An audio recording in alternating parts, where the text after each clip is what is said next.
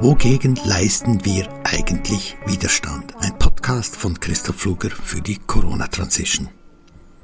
Kürzlich habe ich zum Widerstand aufgerufen. Das ist natürlich leichter gesagt als getan, besonders in einer Krise, wie wir sie seit anderthalb Jahren durchleben.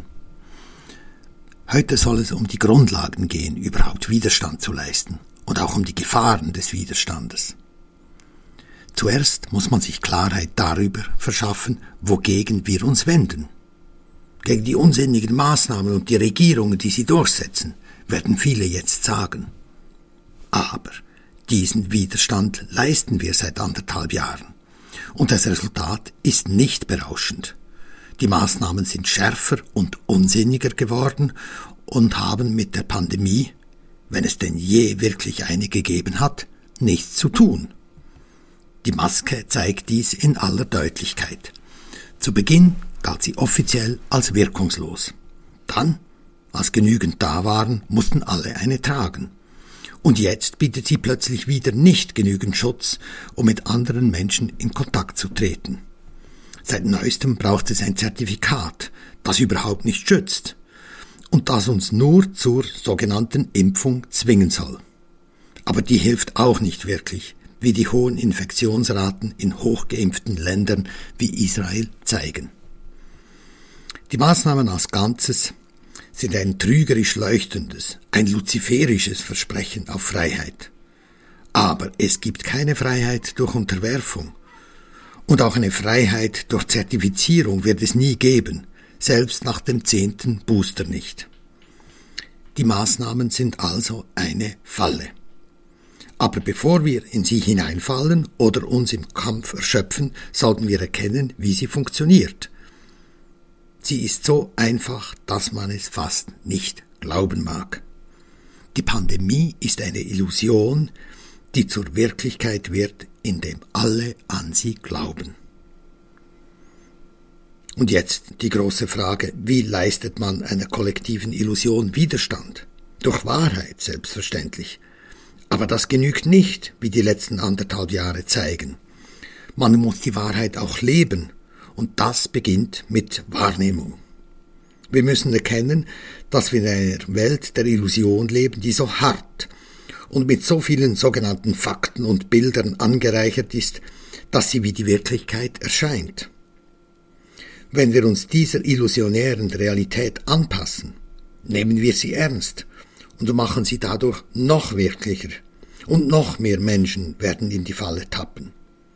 Wenn wir dann der letzte Mensch sind, der in der wirklichen Wirklichkeit lebt, werden wir selber nicht mehr wissen, was wahr ist. Aber auch der Kampf gegen die Illusion ist heikel.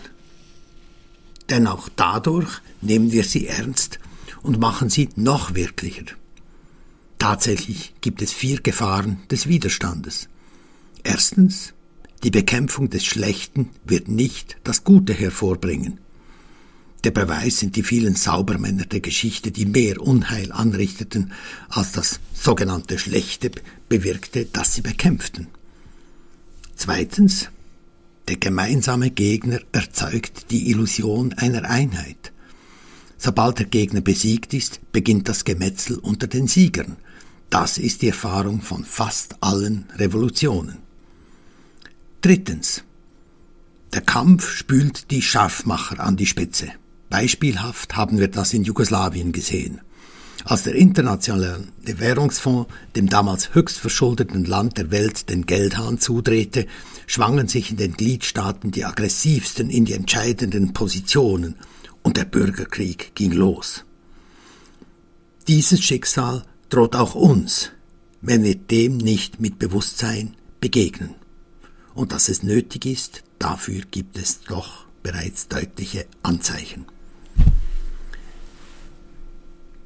Die vierte Gefahr des Widerstandes.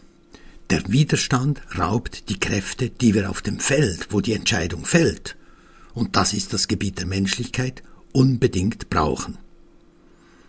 Das wirksamste Mittel gegen eine Illusion ist eine neue Realität, eine Wirklichkeit der Gemeinschaft, der Wahrheit und des echten Lebens. Das ist nicht die Idee eines zertifizierten Schreibtischtäters, sondern die Erfahrung von Menschen, die den Totalitarismus nicht nur geistig gestärkt überlebt, sondern ihn zu Fall gebracht haben. Von Václav Havel zum Beispiel. In seinem Buch Versuch in der Wahrheit zu leben schreibt er. Eine der wichtigsten Aufgaben die sich die Dissidentenbewegungen gestellt haben, ist die Unterstützung und Entwicklung paralleler sozialer Strukturen.